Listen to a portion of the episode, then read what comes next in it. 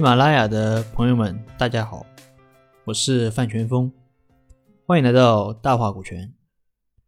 那么今天啊，我继续和大家聊一聊股权众筹。今天主要想跟大家分享三个方面。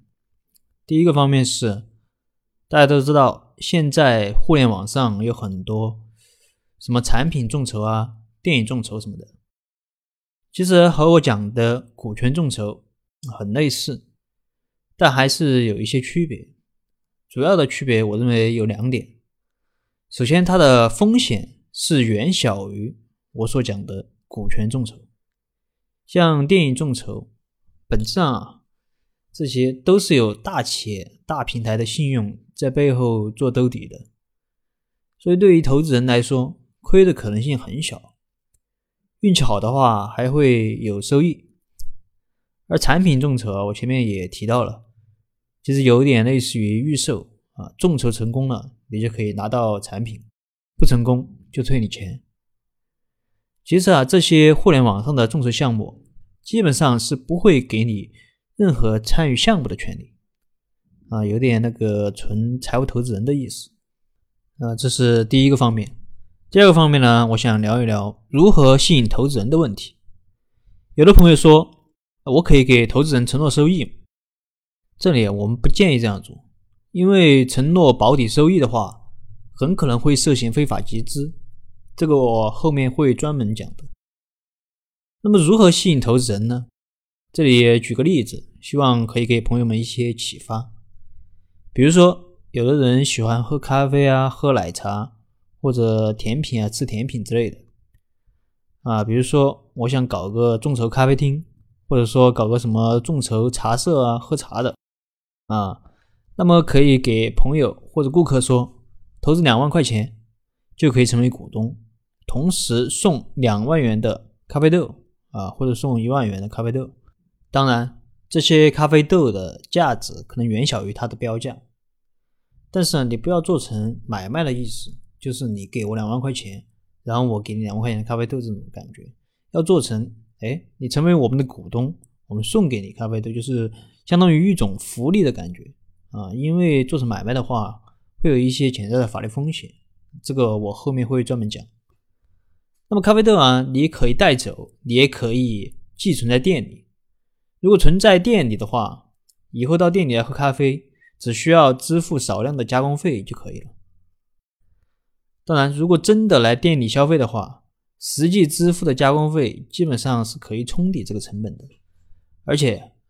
一般也没有人会一个人来喝，很多都是和朋友一起来，或者跟客户一起来。那么这个也可以起到一个宣传的作用。当然，还是需要你本来就做得好，人家才会来。否则，如果你只是想靠这个来集资的话，则很有可能会触犯非法集资。还比如说，我们开个饭店啊，可以送一些储值卡。或者代金券等等，这里啊我就不一一举例了，也希望这个例子能给朋友们一点启示。当然，如果你人缘好，项目也比较好，也不一定要搞这些名堂，因为我觉得这种啊始终都是一些旁门左道啊，能够好好做的还是要好好做。那么这是第二个方面，第三个方面，众筹项目如何让小股东或者说投资人参与管理？股权众筹有个特点，就是人多钱少，意思是投的人很多，但每个人投的钱都比较少，一般就几万块钱，可能一两万的还居多一点，所以没有谁会说我是想靠这个众筹来发财的。那么为什么还要去投资众筹呢？其中有一个重要的原因就是可以满足这些人当老板的情节。前面我说了。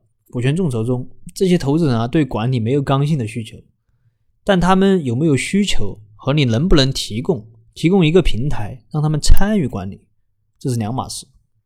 虽然你就算不让他们参与管理，我想也有人投，但如果你让他们参与管理，或者说你有一种让他们参与管理的机制，我相信肯定是有更多的人会投。那么怎么样来设置这种机制呢？这里提几点，希望对大家有点启发。首先，既然他投了钱是股东，那么每年的股东会肯定是要开的。股东会上就汇报一下今年的财务情况、明年的经营计划或者预算什么的，让大家参与进来。重要的就是这个参与感。另外啊，开会之前一定要通知到位，来不来我不强求，但得让他有当股东的感觉啊。毕竟别人投了钱，结果一年到头来什么事情都没有。年底你跟人家说不好意思，钱亏了，你信不信？我保证有人去告你诈骗。所以一定要让股东参与进来，他有参与感。那么一般的股东参与管理的权限也就到此为止了。其次。如果想进一步的参与管理，则公司可以组建这个董事会、监事会，让想参与管理的股东去竞选董事或者监事什么的。这些方式更重要的是形式，是参与感，而公司的实际控制权还得由创业团队来把持。比如说，核心团队的持股比例得超过百分之五十。如果核心团队的持股比例不能超过百分之五十，也至少要保证。董事会有过半数的席位属于核心团队，或者说用持股平台的方式来控制公司。说白了，让小股东参与，更多的是形式上的，而实质上的权利是牢牢的把握在核心团队的手里。那么，究竟如何设计这个股权，能让核心团队控制企业，又能让小股东有参与感呢？请继续收听后面的节目。好了，今天的分享就到这。